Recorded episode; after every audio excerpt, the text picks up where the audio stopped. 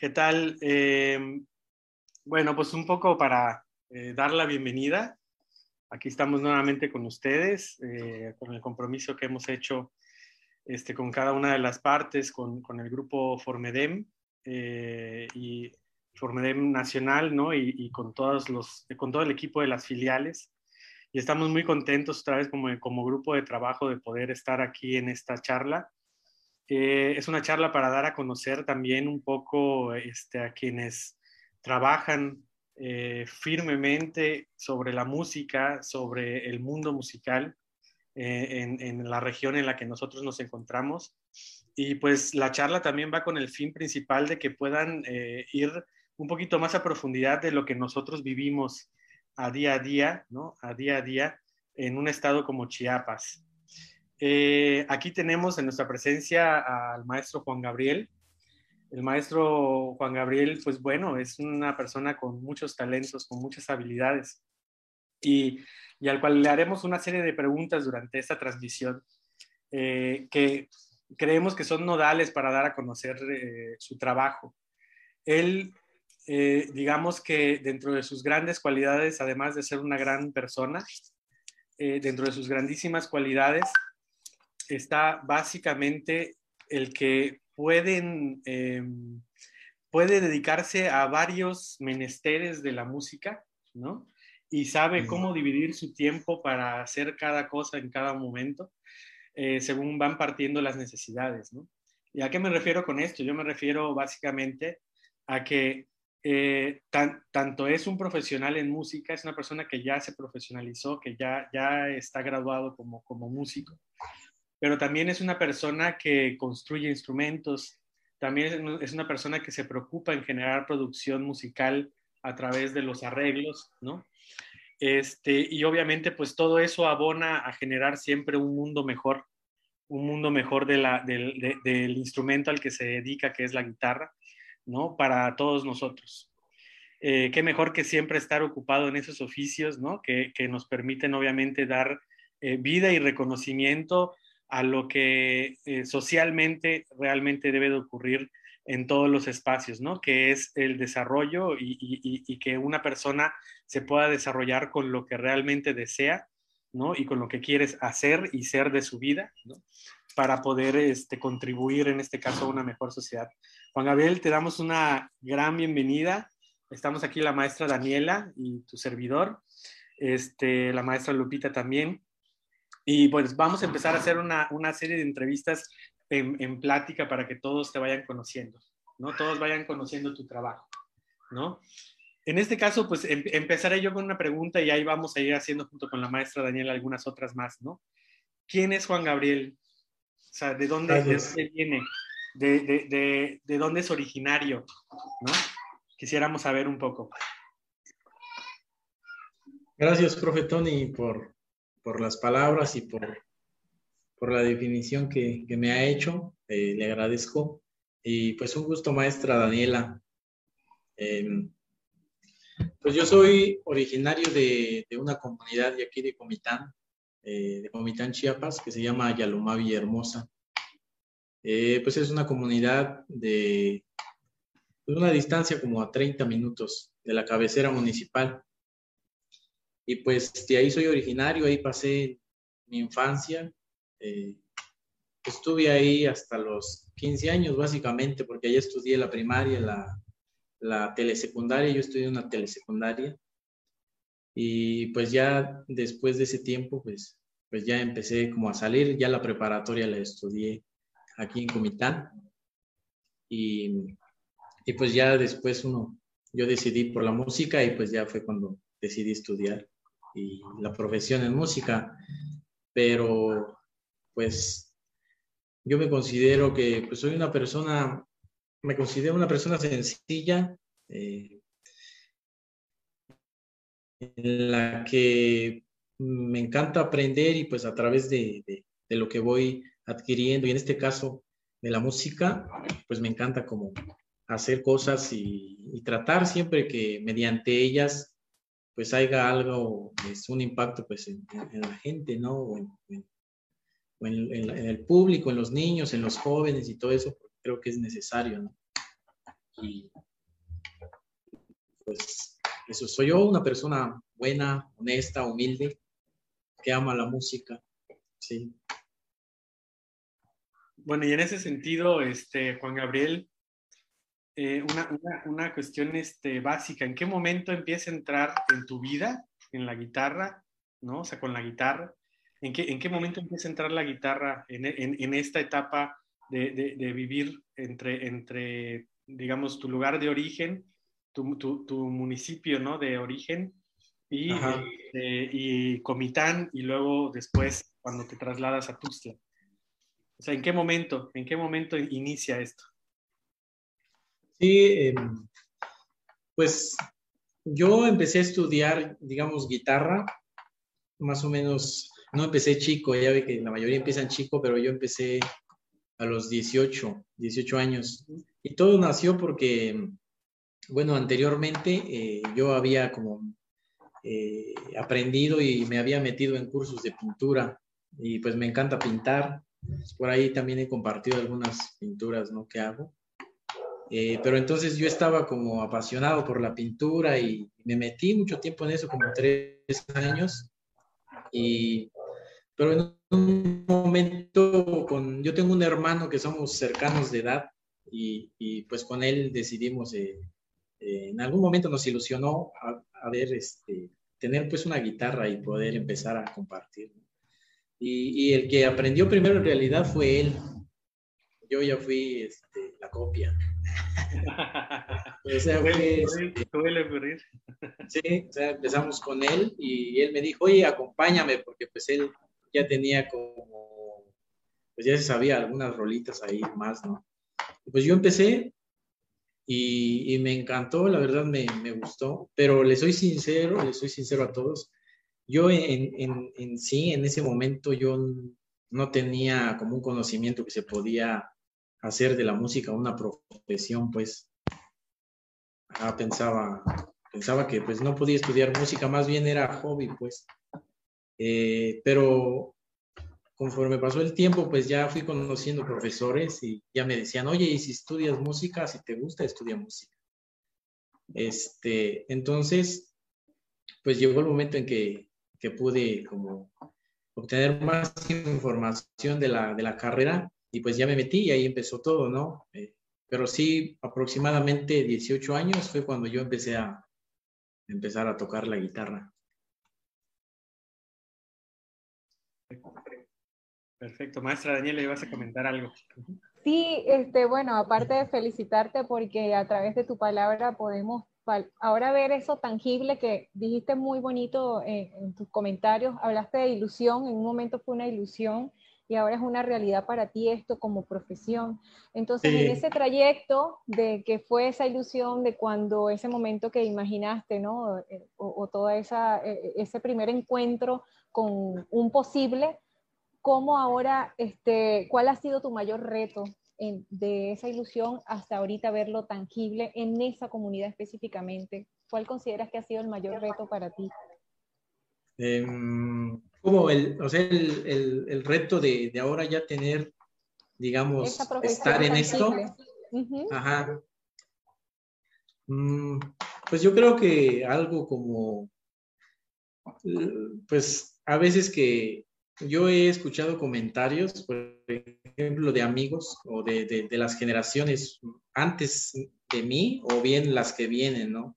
Eh, que, o sea, a veces al encontrarse con personas que, que, de alguna forma tienen la música conforme los medios de comunicación quizás eh, lo presentan, este, pues no, no lo ven como una profesión, ¿no? Entonces a veces a mí se me ha presentado y ha sido más difícil porque pues yo soy como soy de una comunidad, entonces de por sí en la ciudad ya, o sea, ya, ya cuesta pues decir, oye, soy músico, pero pues, ¿qué más? Como muchos a veces dicen, ¿no?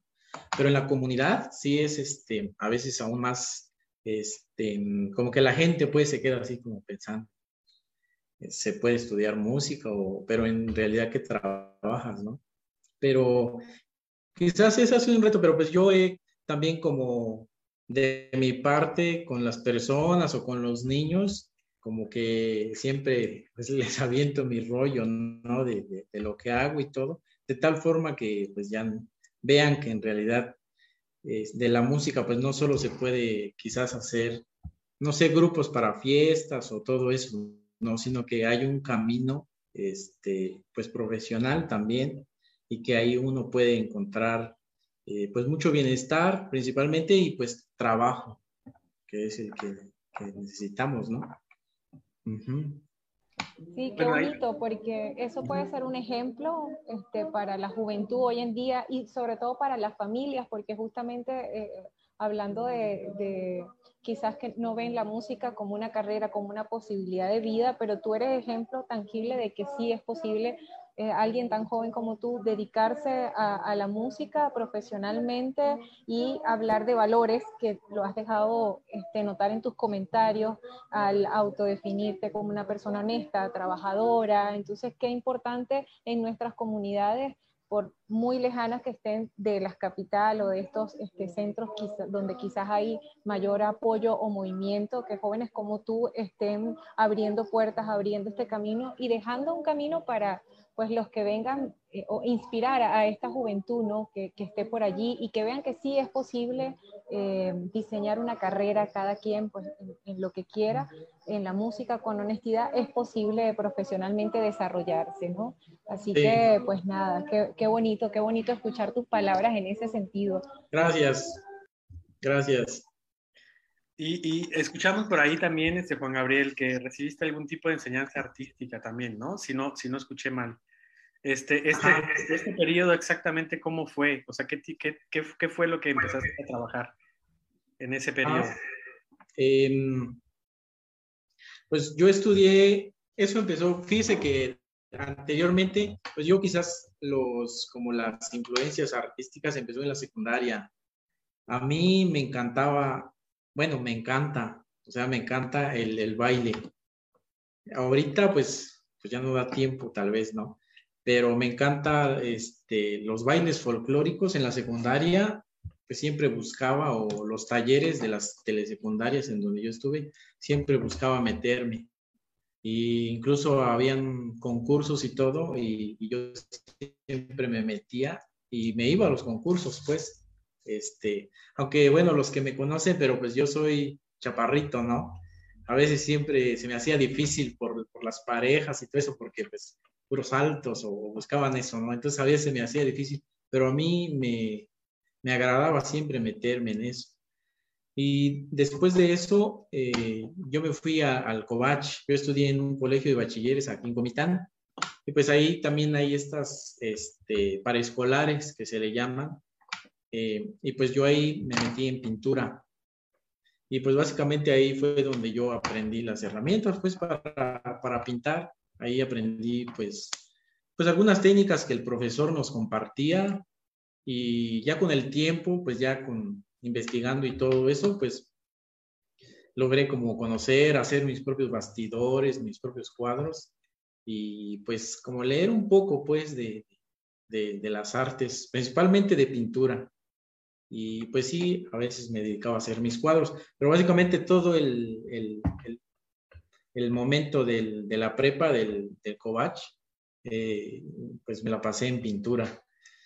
Al final, me recuerdo que sexto semestre me, como que intenté meterme en música, porque había música, pero no, no había, no había este, entrado con ellos, y, pero no, no, no me agradó tanto pero no me agradó tanto en, no por la música, más bien por la forma en que fue. Y también por el profe, recuerdo que era un poco así, me molestaba a veces, me, me hacían bullying. este, pero sí, como que no, no me agradó por esa, por esa parte. No, bueno, aquí estás tocando un elemento ¿no? que es la importancia de, de, quien enseña, ¿no? La importancia de quien transmite en este caso la, enseñanza musical, ¿no? Que es, que es esencial también hablarla. Tal vez este no sea específicamente el espacio porque ahorita estamos contigo, pero creo que es un tema primordial, ¿no? Es un tema primordial que hay que tocar en algún momento también de la importancia de esos lugares donde ustedes se puedan sentir cuando están aprendiendo en la etapa inicial mucho más a gusto y más cómodos, ¿no? Pero, sí, sí, sí. Mira qué bien. Maestro Roberto, ¿ibas a comentar algo? Perdón. Sí, adelante. Hola, ¿qué tal? Muy buenas tardes a, a, todos. Juan, muy buenas tardes. Gusto, gusto en verte. Eh, pues, justamente retomando el comentario del, del, Colegio de Bachilleres, pues yo creo que, que, este momento en la vida de Juan pues fue, fue crucial. Me, me identifico un poco con, con esta parte de su vida porque, bueno, en, mi experiencia personal fue justamente ahí en, en, el bachillerato que yo también tuve la inquietud de, de estudiar música de, de, manera profesional. En la secundaria, pues me la pasé jugando fútbol, ¿no? Y este, para nada tuve un acercamiento con la música y, y mi interés ahí fue hacia la ingeniería eléctrica, ¿no? Por el taller de electricidad que en ese momento yo, yo cursaba, ¿no? Es en la preparatoria realmente donde yo tuve el, acercamiento inicial, ¿no? Tuve eh, la fortuna de tener dos, dos, maestros que tenían mucha vocación. Por, por, tener ese acercamiento, por acercar a los jóvenes a la música, al maestro Eddie Sánchez Sánchez del Colegio de Bachilleres Plantel 13 y al maestro eh, eh, se, me, se, me, olvidó su, su, nombre, se apellida Paz, el, el maestro. Eh, y bueno, también considero que, que, Juan le tiene un cariño muy especial ahí al Colegio de Bachilleres. Les comento que el año pasado tuvimos la fortuna de, de que la Orquesta de Guitarras Euterpe ganara un apoyo por parte de, de Coneculta. Y bueno, hace dos, hace dos años fue, ¿verdad, Juan? Que, que los visitamos. Sí. Hace dos años. Sí, perdón, hace dos años.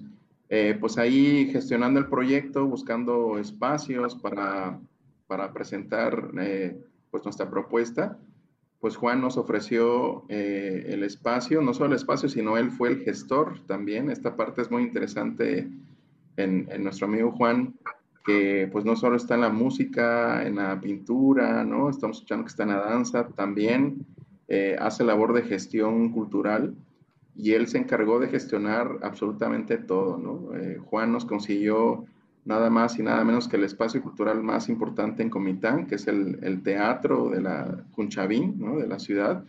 Lo tuvimos para presentar nuestro proyecto eh, con todos los requerimientos que solicitamos, ¿no? Eh, con una, un público bastante entusiasta ¿no? y, y muy este, interesado en, en este proyecto de las orquestas de guitarras y pues también Juan nos consiguió un concierto eh, por la mañana. Justamente creo que el Colegio Bachilleres había tenido su semana cultural con motivo a su aniversario, si no me recuerdo, ¿verdad Juan? Sí. Y, con esas festividades, pues eh, Juan ofreció el proyecto, ¿no?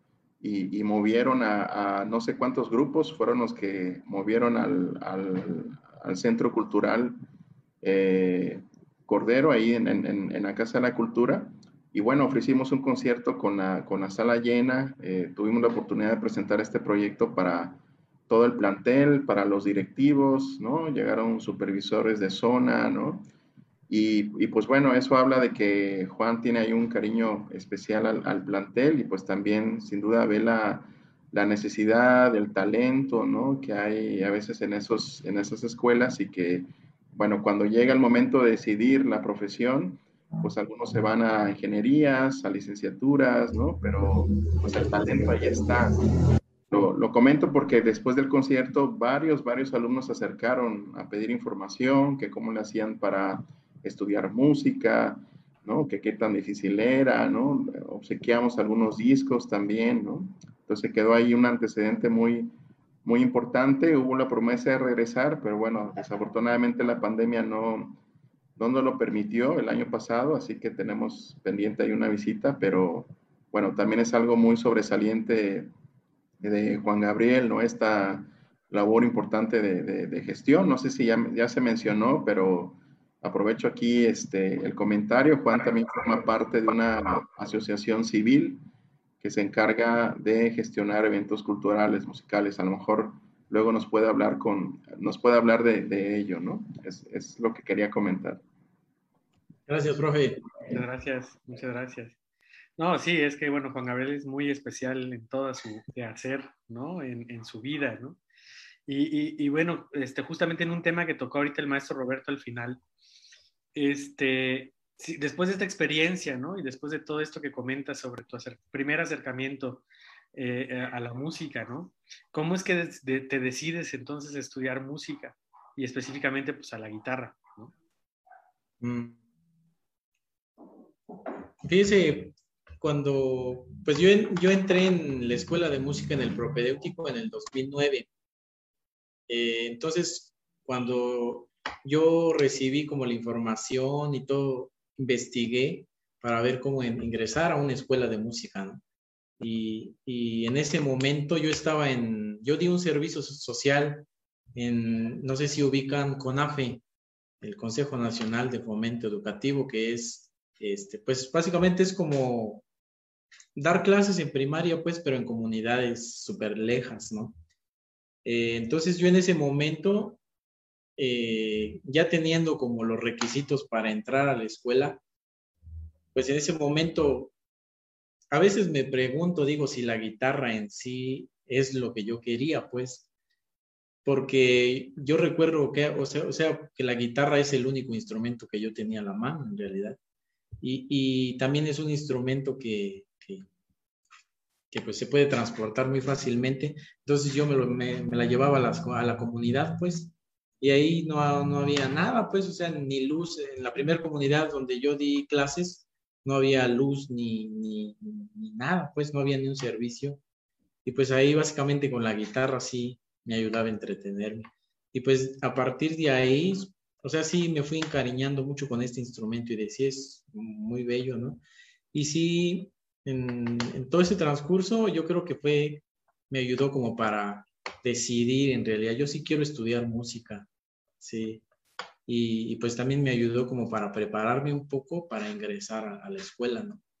Y yo creo que en ese tiempo fue, yo sí quería, dije, yo pues sí quisiera ser un profesional pues en música. Ahí fue donde yo decidí.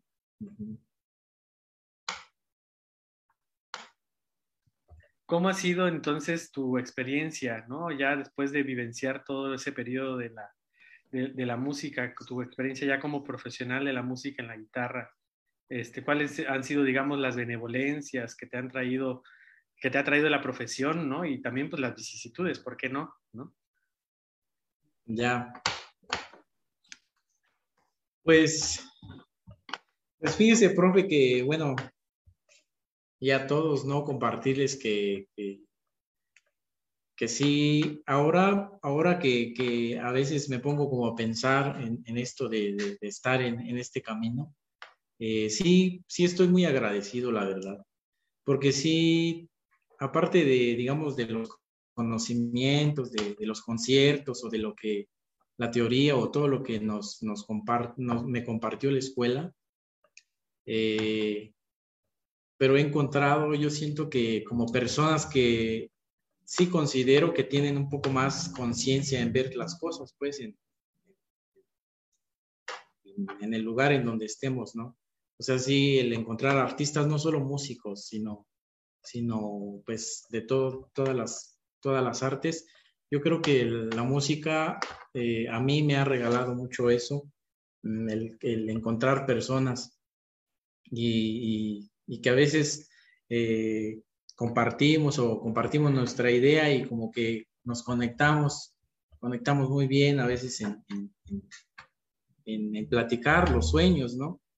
Y pues ese es un, algo en, lo que yo estoy muy agradecido con la música.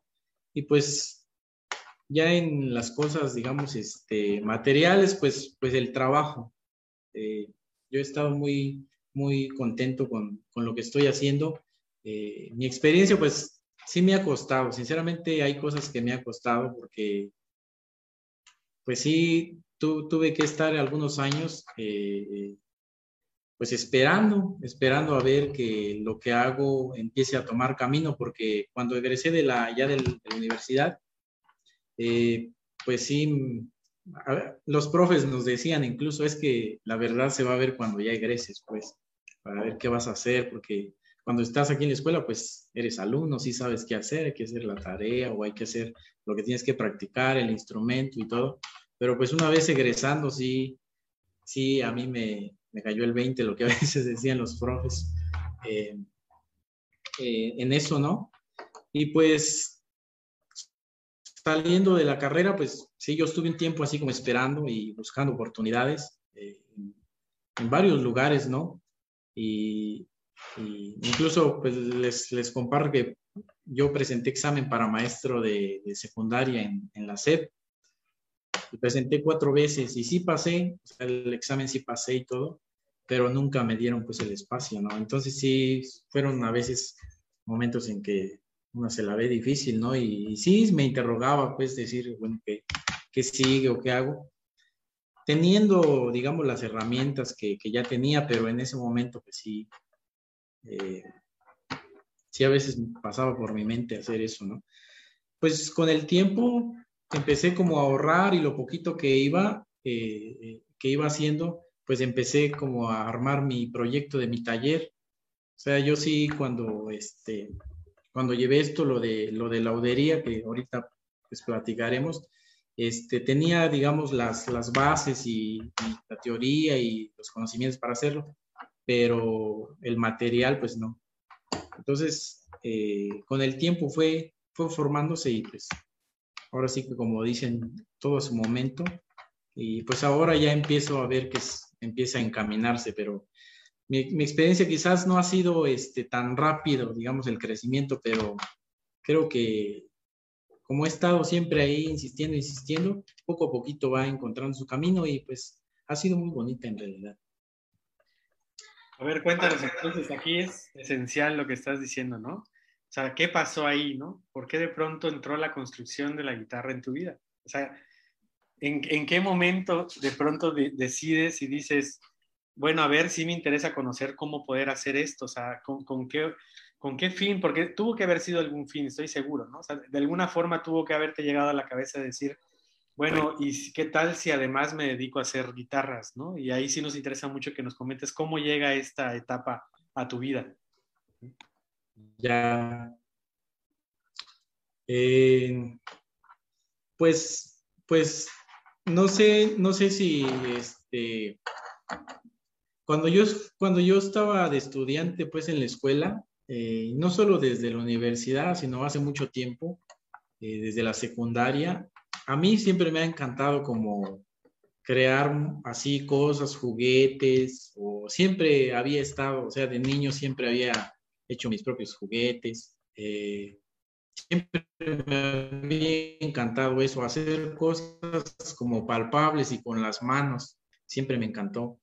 entonces, cuando estaba, eh, justamente cuando entré a la universidad, eh, pues a mí incluso seguía, no sé si algunos de ustedes, los profes, recuerdan que pues hacía algunos accesorios que los guitarristas usamos y pues lo hacía con uno, con dos fines. Uno porque me encantaba hacer eso, ¿no?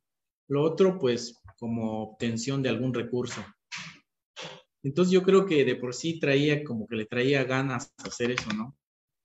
le, traía ganas como a crear algo que tenga este, relación pues con, con los instrumentos, pero sinceramente al principio sí una guitarra la veía así, decía que es difícil hacerla, pues, porque sí se ve, se ve difícil, la veía difícil, y, pues solo pasaba por mi mente que algún día sepa hacer guitarras, pero pues no, no la tenía, ¿no?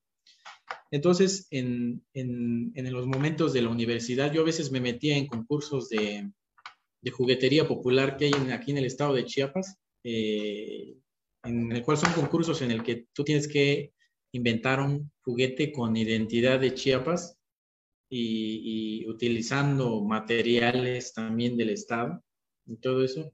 Y en uno, en uno de ellos eh, yo hice un arpa usando, usando como caja de resonancia una fibra orgánica que aquí lo conocemos como tecomate. Es una fibra orgánica, estas calabazas en forma de ocho. Eh, entonces, eh, yo con ese instrumento en el concurso no gané porque en realidad fue más invento que, que hacer algo con identidad de, Chiapas, ¿no?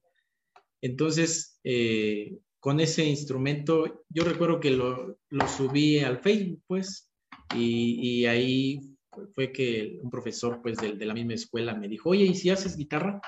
Y, pues ahí empezó esto, lo de la construcción, porque, o sea, con él nos fuimos ayudando y todo, y, pues logramos como conseguir un maestro, un profesor, eh, que fue con el que yo estudié, que es el maestro Gabriel Hernández Jiménez, y pues es un constructor pues, muy bueno, ¿no?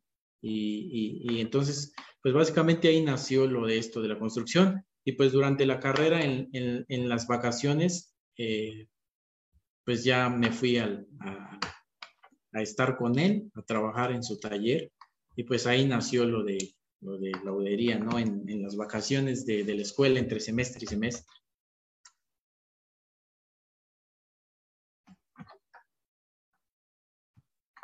En, esto, de la construcción, a ver, cuéntanos un poquito, este, pues para muchos que a lo mejor están viendo y que, que algunos ya estaremos habituados porque es, no, es normal en nosotros ya ver este tipo de construcciones, ¿no?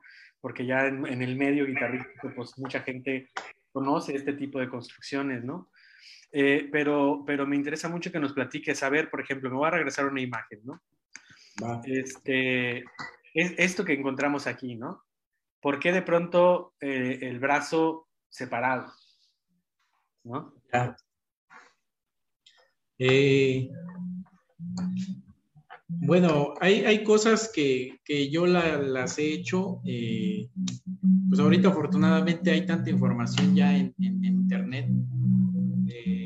entonces, estas guitarras normalmente pues las conocemos nosotros pues este, los guitarristas como de estudio, ¿no? Y, en el momento en que yo aprendí a construirlas, eh, sí me enseñaron de una forma tradicional y la tradición no es así, como usted me dice, este, una parte de, la caja y otra parte del brazo, ¿no?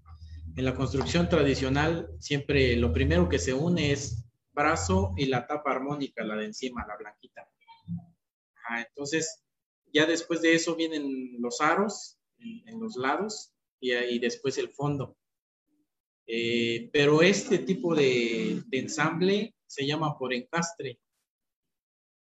Este, se hace este tipo de ensamble para las guitarras que necesitan del diapasón elevado. Eh, no sé si por ahí tendré una foto este, del, del diapasón elevado. Eh, pero este tipo de ensamble se utiliza para eso, ¿no? Porque mediante el ensamble que se llama por encastre, al momento de, sellar, ahí permite justamente meterle la madera que hace que el diapasón sea elevado, que, es, que es ahí, eso. Entonces, por eso se hace, pero pues esta, este tipo de ensamble no es tradicional. Digamos, ya, ya se ha usado más actualmente, pues. ¿Por qué, por qué, este, o sea, ¿por qué consideras que, o por qué más bien junto con tu maestro, eh, Gabriel, consideran que el, digamos, los trastes deben de quedar en una altura o deben de quedar este, de alguna forma contrapuesta a la tapa armónica?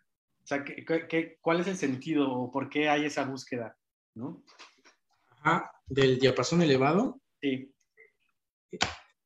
Mm, pues principalmente yo creo que para mí sí se me hace un poco este importante porque yo creo que con el diapasón elevado y sí me funciona. Hay cosas que van a funcionar, creo que desde el gusto de cada músico, ¿no?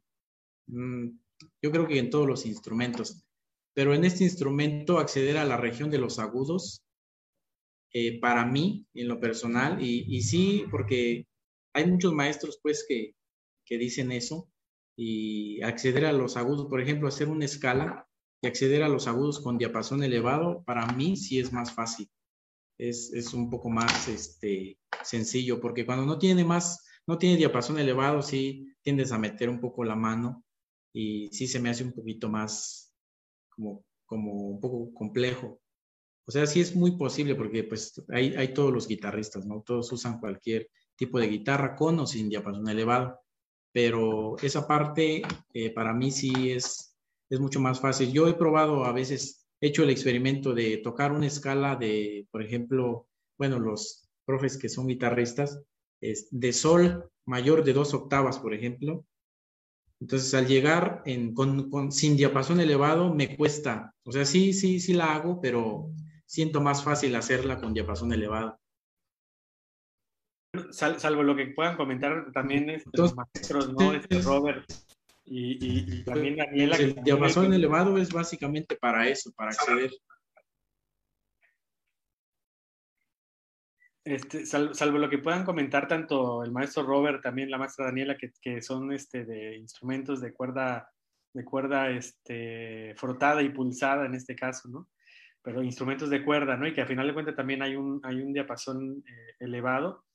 Este, creo, que, creo que también a, lo que estás comentando, ¿no? Eh, tiene, tiene una relación sobre la organicidad que hay, y a ver si recuperamos, creo que Juan Gabriel se le fue la señal, ¿verdad? Ahí está. Este, ah, creo que hay una organicidad también en la, en la forma en la que disponemos eh, los órganos, en este caso que son los brazos, las manos de nuestro cuerpo, hacia poder viajar hacia hacia el interior de nuestro cuerpo, ¿no? Creo que también está un poco ligado. Porque yo lo que entiendo que pasa con este, con este diapasón elevado es que está la tapa, está la tapa aquí, ¿no? Armónica, pero hace un ligero, es como si aterrizara, ¿no? El brazo básicamente sobre la tapa armónica. Y entonces ese, ese aterrizar sobre la tapa armónica hace que nosotros podamos conducir el brazo hacia el interior, ¿no? Hacia el interior del mismo cuerpo, que es como algo muy natural que usamos incluso cuando vamos a abrazar y cuando vamos a hacer otros tipos de, de expresiones, ¿no? Este, dentro de nuestra, dentro de, lo común que hacemos, lo cotidiano que hacemos este, cuando, cuando mostramos afectos, ¿no? Entonces, este, yo creo que por ahí va, no sé, no, no sé si tiene algo que comentar ahí, Daniel, maestro Roberto.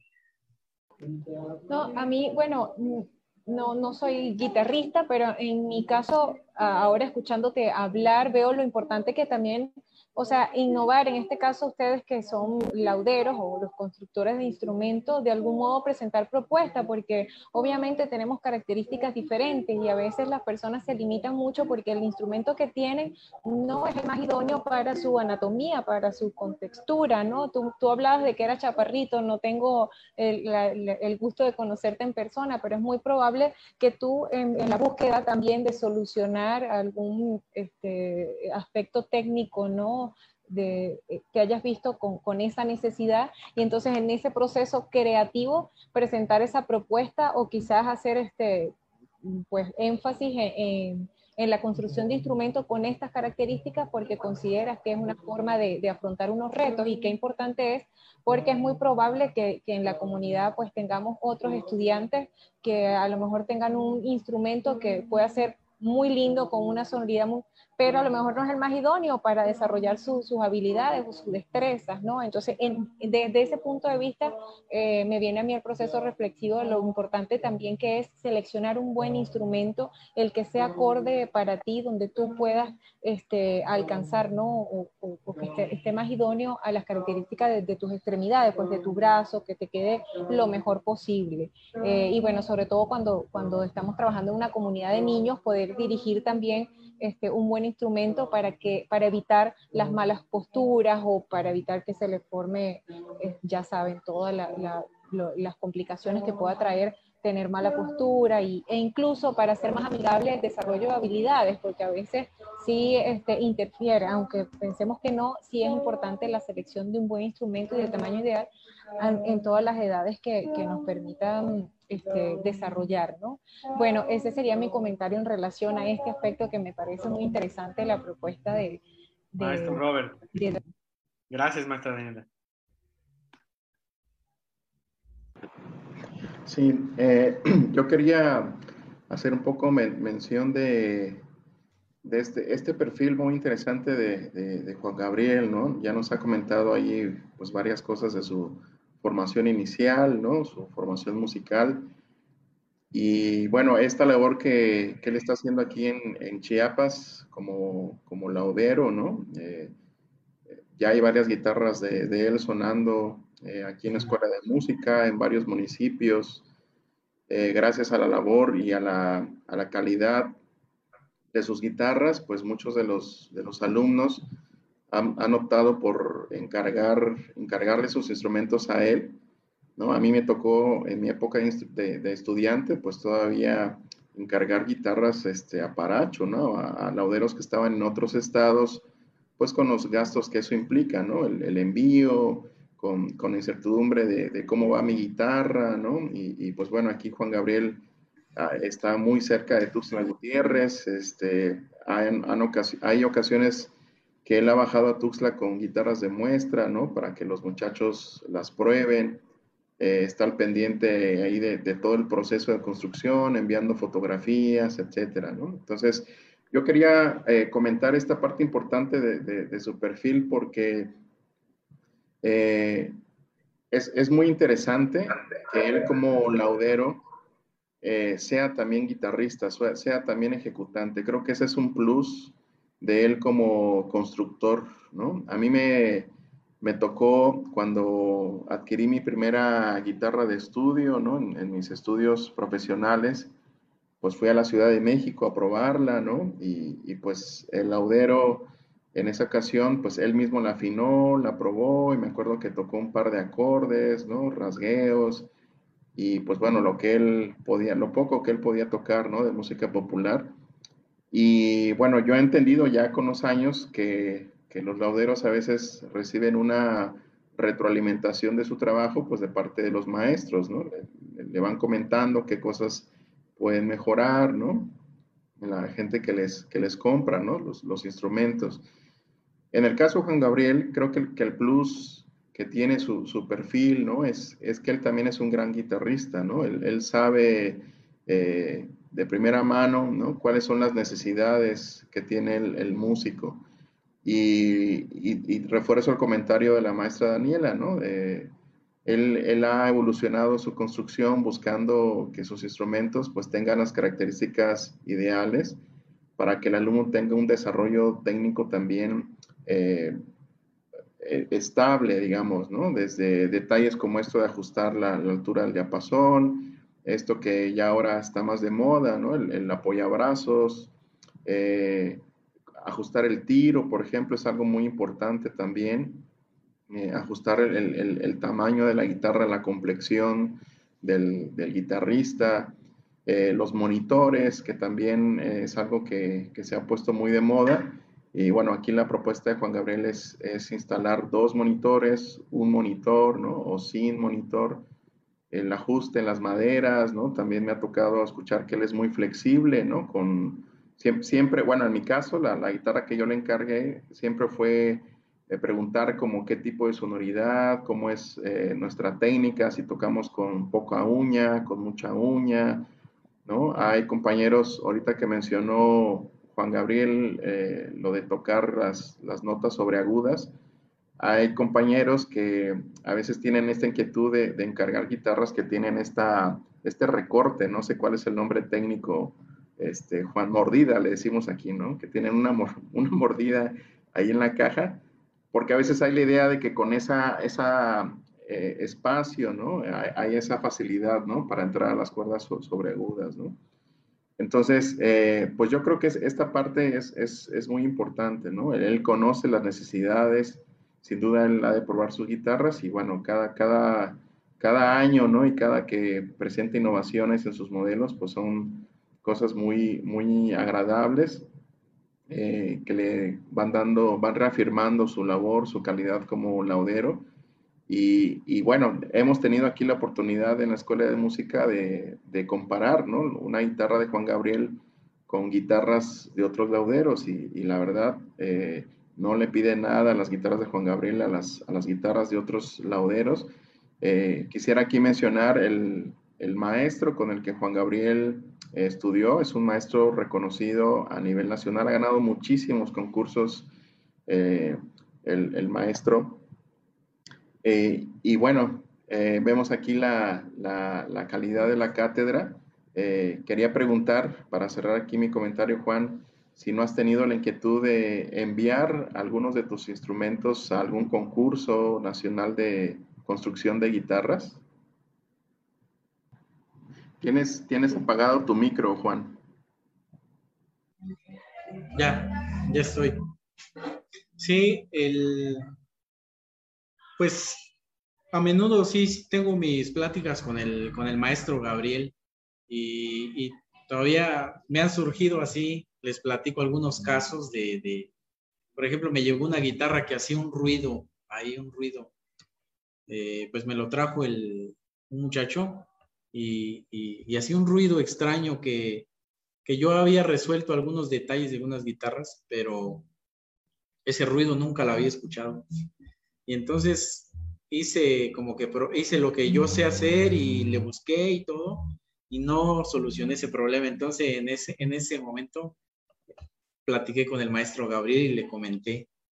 Y fue muy bonito porque entre los dos, o sea, yo le mandé fotos y videos del sonido, cómo sonaba, y ni él pues, o sea, me decía, es que eso está bien raro, bien raro.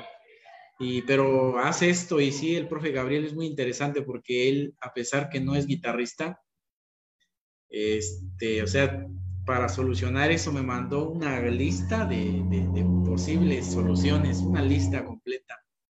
Y que sí, o sea, él, él ha indagado mucho con guitarristas y sí me dio como muchas opciones. Al final no, no, no se pudo, pero o sea, sí, al final él me dijo, oye, prueba esto y que fue de cubrir con, con resistol los abanicos por dentro.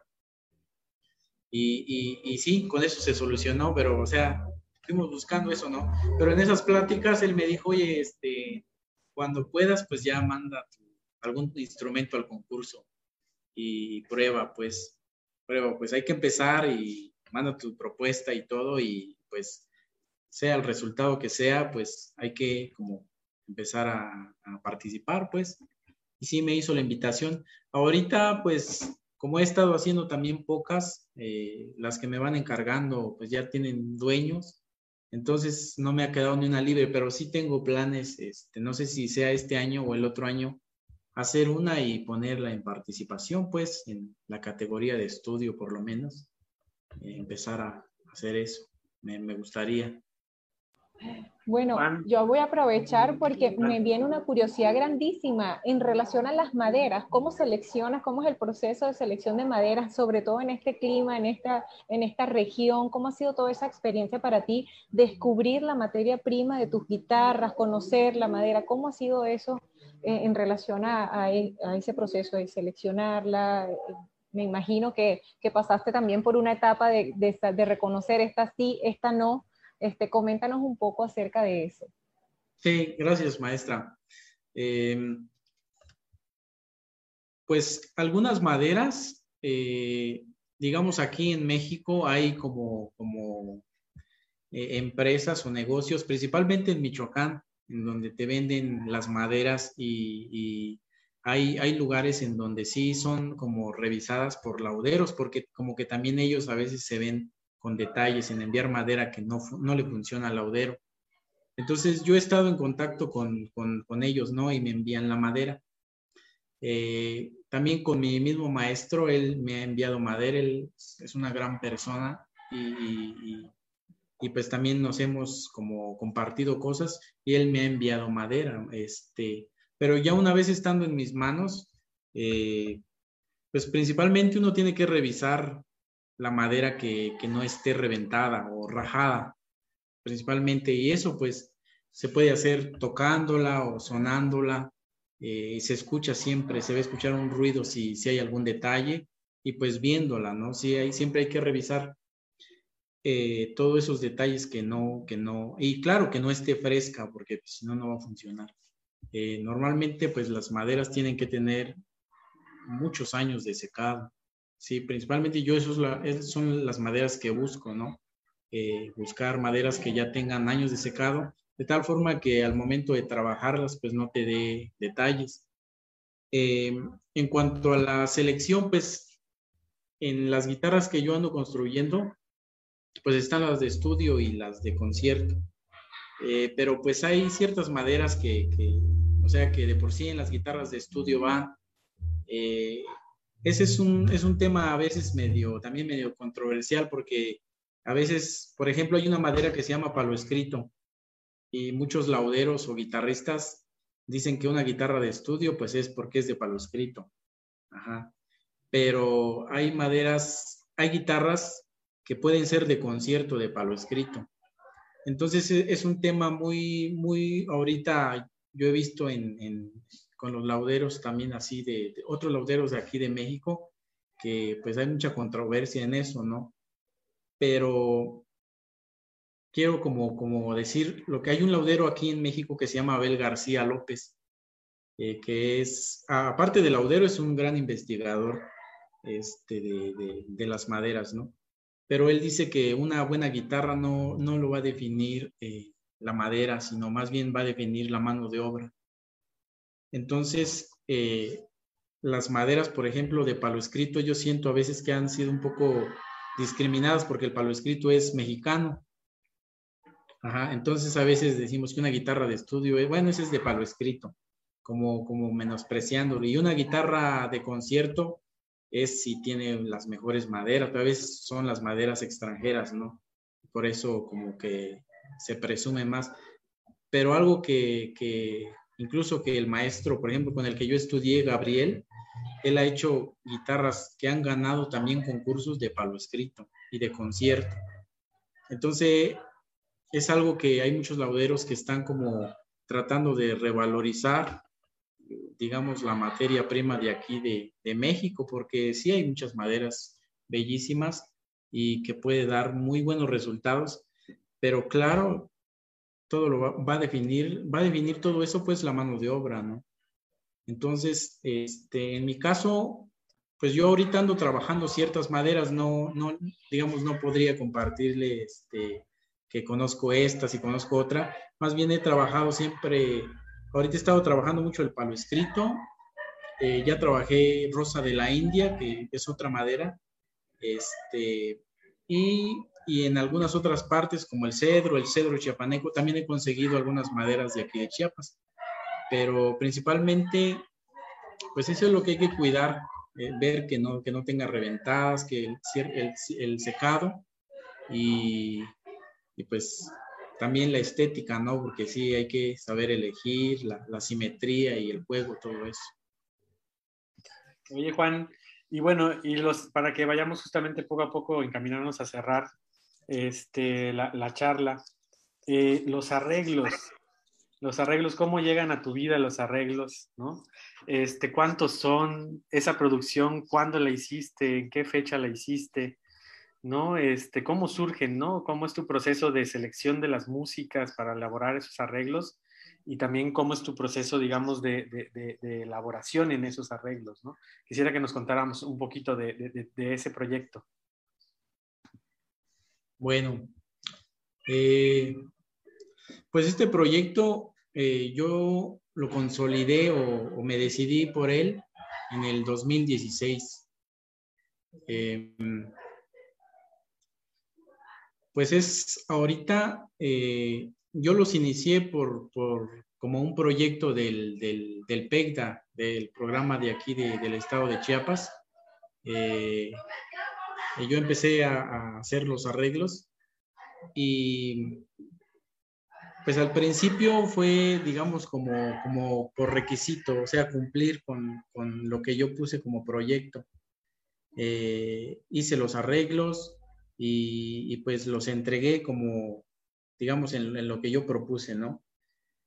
Pero, digamos, la beca sí me ayudó muchísimo y gracias a ella pude empezarlos. Yo creo que, bueno, ese es el objetivo, ¿no? De esas becas. Pero a partir de ahí empezaron como a surgir otras ideas y, a mejorarlos, porque los trabajé en un año. En un año logré hacer seis arreglos. Y pues el proyecto se trata de pues de la música de Chiapas, la música de marimba o folclórica, eh, pues arreglos para guitarra solista. Eh, y pues ahorita, eh, pues ahorita tengo 10 arreglos, 10 arreglos de ellos, que ya los, los he ido como mejorando, porque cuando fue el transcurso de la beca, sí, o sea, los, los trabajé, pero cosas muy básicas, y hay cosas que yo he visto que hay que cambiar.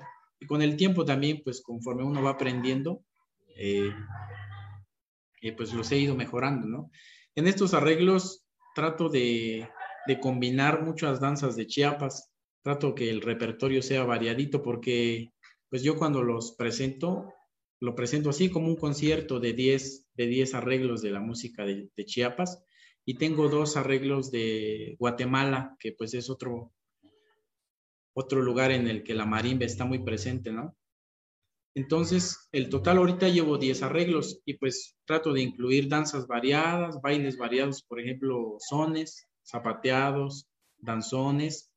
Eh, hice el arreglo de Ferrocarril de los Altos de, Guatemala, de Domingo Betancor, Mazariegos.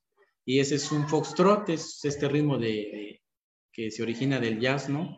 Este, entonces he ido como variando las danzas, de tal forma pues que el, programa, este, en el momento que los toque, después de la pandemia, pues tocarlos, eh, pues esté variado, no haya de todos los ritmos y pues abarcar básicamente la mayoría de ritmos que hay en, el, en Chiapas porque hacen falta muchos. Entonces los, los, los arreglos pues ya los tengo afortunadamente todos en partitura, en, en PDF y, y pues ahorita lo que me falta, porque todo ha sido un proceso largo, sí, me ha llevado tiempo. He estado ahí clavado mucho tiempo. En la edición de partituras también me ha llevado tiempo. Eh, pero lo que me falta ahorita siento que es difundirlos, empezarlo a difundir en videos y grabaciones más profesionales, porque sí los he difundido poco.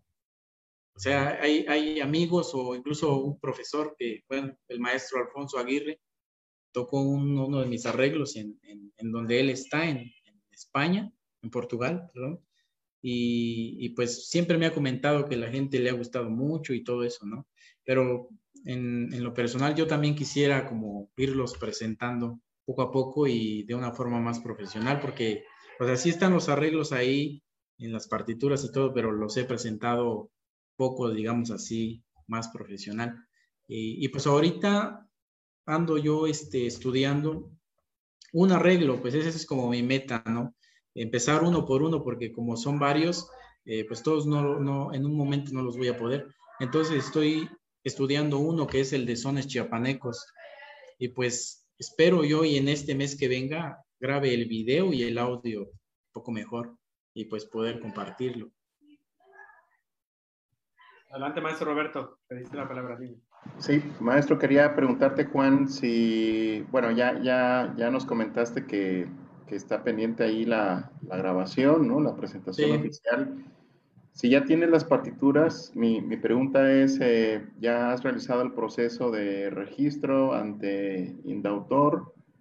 Eh, ¿Tienes disponibles los arreglos para venderlos, para distribuirlos de manera digital o o quieres gestionar también una publicación impresa, ¿no? Para, para difundir aquí tus arreglos. Ajá. Fíjese que, bueno, los, los, que trabajé con el, con el programa de, estímulo de, del PECTA, eh, pues sí tengo, tengo mi curiosidad ahí. De hecho, un día el profe Tony me había comentado ahí si, si, si, si los registraron y todo, pero o sea, no, yo no, yo no he hecho la, la gestión eso de registrarlos. Eh, al principio yo recuerdo que me habían dicho en el PEGDA que es eso, los arreglos que yo hice con ellos sí iban a quedar registrados, pero, o sea, no, no investigué completamente si, si, si se hizo o no. Los otros cuatro, yo quisiera empezar también ese, ese proceso y registrarlos a mi nombre porque Sí, pues afortunadamente han habido interesados que me han preguntado, pero sí, no los tengo registrados en Indautor, no los tengo registrado. Sí, maestro Juan, aquí sería importante lograr hacer esa gestión pues, antes de, compartir tu, obra, ¿no? Para, proteger tus, derechos, ¿no? Como, compositor, como arreglista. Eh, ya por ahí yo he tenido un par de experiencias con el registro, te puedo compartir ahí como los requisitos, el medio, ¿no? Para que puedas hacer ese, ese proceso y pues bueno, te, te, lo comento porque pues también este, este aporte que tú estás haciendo son, son 10 arreglos de música chiapaneca, ¿no? Y bueno, también hay un aporte importante aquí al repertorio ¿no? de, la guitarra. Luego los maestros estamos también buscando opciones de repertorio para nuestros alumnos, ¿no? Eh, a veces los alumnos tienen esta inquietud de tocar algo de México, ¿no? Algo, algo de Chiapas, ¿no? Y, desafortunadamente no, pues no hay, ¿no? O hay muy poco, ¿no? Entonces, en ese sentido también tu, tu obra, maestro, viene a contribuir bastante, ¿no? Al, repertorio de, de, la guitarra, ¿no? Imagínate, yo recuerdo que, que sí, Alfonso posteó por ahí el, el, programa de mano, creo, donde, donde había incluido, ¿no? Uno, uno de tus arreglos.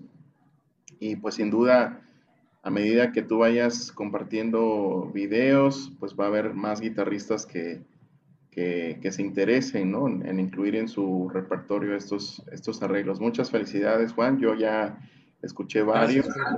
Eh, justamente ahí con el proyecto de la Orquesta de Guitarras, eh, nuestro compañero José Miguel Galvez Escoto eh, participaba justamente con uno de tus, de tus arreglos. Este, el, el, arreglo que él tocaba era Villaflores, ¿no? Era un, un danzón que gustaba mucho, eh, sobre todo con, con esta eh, sección de improvisación, ¿no? Que tú sugerías.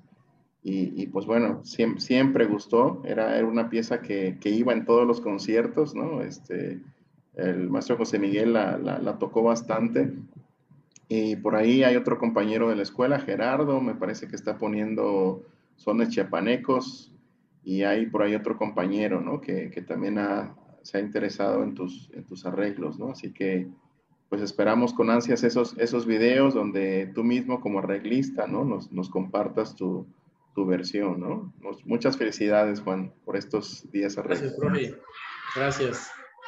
Pues justamente aprovechando este, decir también para quienes nos, nos, están viendo, ¿no? Que estos arreglos sí tienen una dificultad este, para, para, profesionales, en este caso, ¿no? O sea, sí tienen una dificultad interesante eh, como, como, para ejecutante ya más avanzado, ¿no? Un ejecutante mucho más, un instrumentista con características también más, más, más avanzadas en el abordaje, sobre todo técnico, ¿no? Porque tiene explotación de elementos eh, de, de, toda, de toda índole, ¿no? De toda índole, y, y, y que obviamente eh, van correspondiendo a la complejidad también de, la misma música que se toca a veces con, con tres ejecutantes, con cuatro ejecutantes atrás de una marimba y aquí está todo reducido este, para una sola guitarra, ¿no? Y, este, y, pues hay que considerar justamente cómo, cómo están arreglados porque son, son para un nivel profesional, ¿no? Y es lo que yo quería comentar. Y, eh, y una última cosa, con eso vamos cerrando ya nuestra charla y te agradecemos mucho, Juan Gabriel. Este, algo, algo que también quedó ahí en el asador, como dicen, ¿no? Este, cuéntanos un poco de este inicio. Cuéntanos un poco de este inicio. ¿Qué, qué, qué planteaste con esto? Traté de encontrar unas fotos de los más actuales, pero el mío ya estaba muy desgastado para tomarle fotos y tuve que irme al más antiguo y mejor que nos cuentes un poco de cómo lo propusiste y qué es lo que estás buscando con este, con este, eh, ¿cómo se puede decir? Extensor, por así decir, ¿no? Este, del instrumento. Tiene que pasarme esas fotos, profe, porque ya no las tengo. yo las tengo, sí, yo las tengo, yo las tengo. Sí. Bueno, pues a todos los profes, las profes, eh, pues les comparto que ese fue un, pues básicamente fue un, un, trabajo que yo estuve haciendo ahí cuando estuve como alumno y que es un soporte para no sé si hayan visto este, los soportes en el, en el, cual se puede como tener una mejor postura el instrumento. Yo creo que para el violín y para otros instrumentos también hay, pues. Entonces, esta fue una propuesta mía que yo hice y que, por cierto, fue mi tema de, de, de trabajo final para titularme. Y fue mi asesor aquí, el profe, pues, el maestro Tony. Eh, y pues sí, es un, es un soporte que yo eh, propuse y lo construí de madera, precisamente, buscando como que el guitarrista tenga una postura equilibrada en el cual evite torsiones tanto del, del, del tronco, por decirlo así, del cuerpo, que a veces eh, tocamos de una forma un poco incómoda y siempre estamos torcidos o estamos en, posturas tensas. Entonces, eh, pues esa fue mi propuesta de, de, soporte y al principio las inicié a hacer de madera, de, de, madera y pues ahí están las fotos, ¿no? Y pues esto viene a sustituir el banco que utilizamos los guitarristas, el banquito en el cual ponemos el pie y acomodamos la guitarra sobre la rodilla.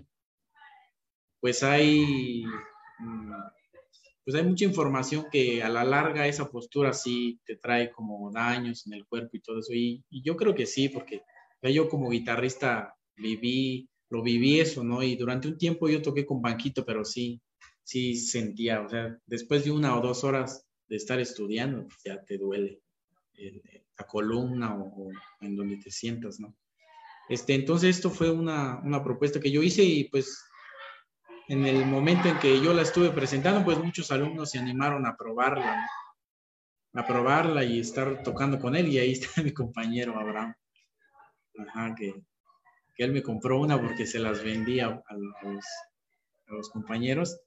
Y pues hace esa función de estar sentados cómodamente con las rodillas, este, ambos pies en, en, el piso y pues sentados en una postura más cómoda y pues tener la guitarra en, la posición que la necesitamos para ejecutar.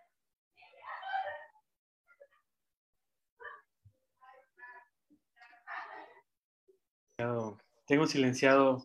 Eh, sí, eh, bueno, ahí eh, también como para que vayan consultando, Juan Gabriel ya tiene una, unos, no pude hacer yo una toma de la que tengo que es más actual, porque yo ya tengo muy desgastado, este, de hecho tengo que comprarle otra este, pero ya, ya está muy desgastado el que yo tengo, ¿no? Pero él ya, digamos, evolucionó este trabajo, ¿no? Ya, ya lo hace con otro tipo de materiales. ¿Nos puedes explicar un poco sí. qué materiales son? Sí, eh, pues, pues la madera es, ah, es, muy bella, ¿no? Y en, los soportes funcionaron muy bien, pero sí, con el tiempo me, me, fueron comentando, oye, esto se quebró, porque sí, llegó un momento en que se quebró, unas maderitas se había quebrado. Eh, entonces yo decidí cambiarlo y las empecé a construir de, aluminio, de, barras de aluminio que, son muy delgaditas y que no pesan y que pues eh, podían también como podían moldearse de tal forma que se logre la misma postura.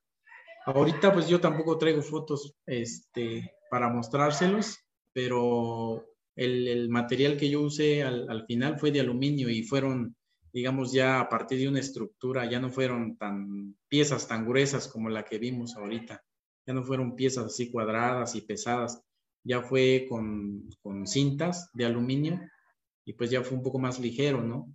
Y pues sí es un soporte que, que sí lo usaron guitarristas. El maestro Iván tiene una que la usa todavía, el maestro Iván Trinidad.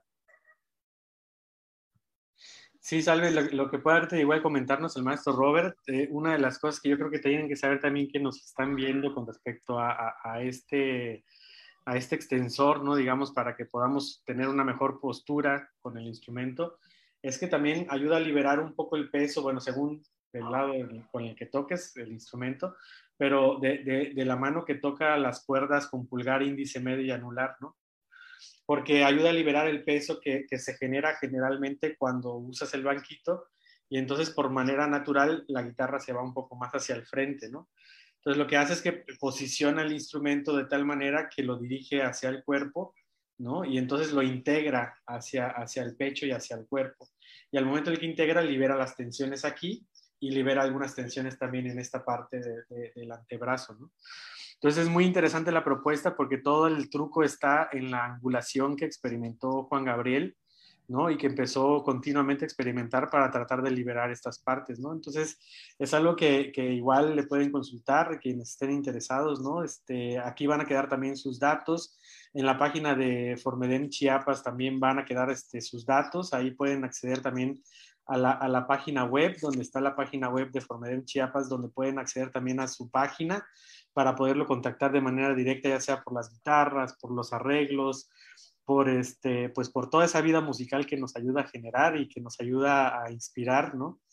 Y, pues agradecer a todos, agradecer a todos la presencia, agradecer a Juan Gabriel por, todo, por su tiempo, este, por regalarnos este, este espacio este, y a los maestros también por regalarnos tiempo tan valioso, porque ahora han estado, he visto en una semana muy, muy agitada, los he visto muy activos en sus redes y en, y en, y en, las actividades de la Escuela de Música, ¿no? Y entonces agradecer mucho a todos que han estado eh, con mucha actividad, pero aquí estamos a las seis de la tarde para poder platicar con ustedes.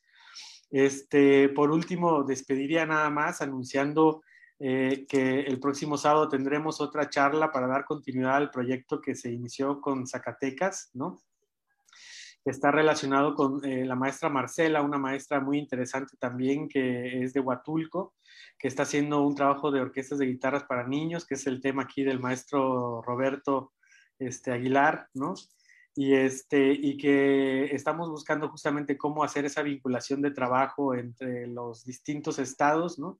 Incluyendo Zacatecas, que ahí quedó la promesa grabada en la, en la reunión anterior, en la presentación del material didáctico, ¿no? Y, este, y para dar inicio a ese tipo de trabajo, y bueno, y Juan, también tú estarías incluido porque tú también tienes una academia, también trabajas con niños, ¿no? Y creo que podemos hacer un trabajo conjunto para ir ampliando este, este trabajo en común, ¿no?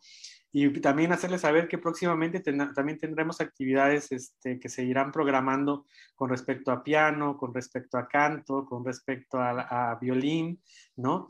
Para que vayamos a, este, justamente todos, cada uno de nosotros, el equipo de Formedem Chiapas, filial Chiapas, contribuyendo al desarrollo de, las, de la educación musical, de los educadores y de todos quienes se dedican a este hermoso mundo de la música.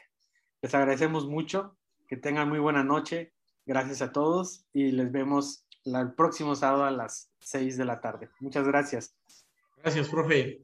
Gracias, maestro. Gracias, Juan. Buenas noches. Un placer. Buenas noches, Juan. Hasta luego. Adiós. Gracias, maestra, maestra. Bye. Bye. Saludos a todos en Facebook.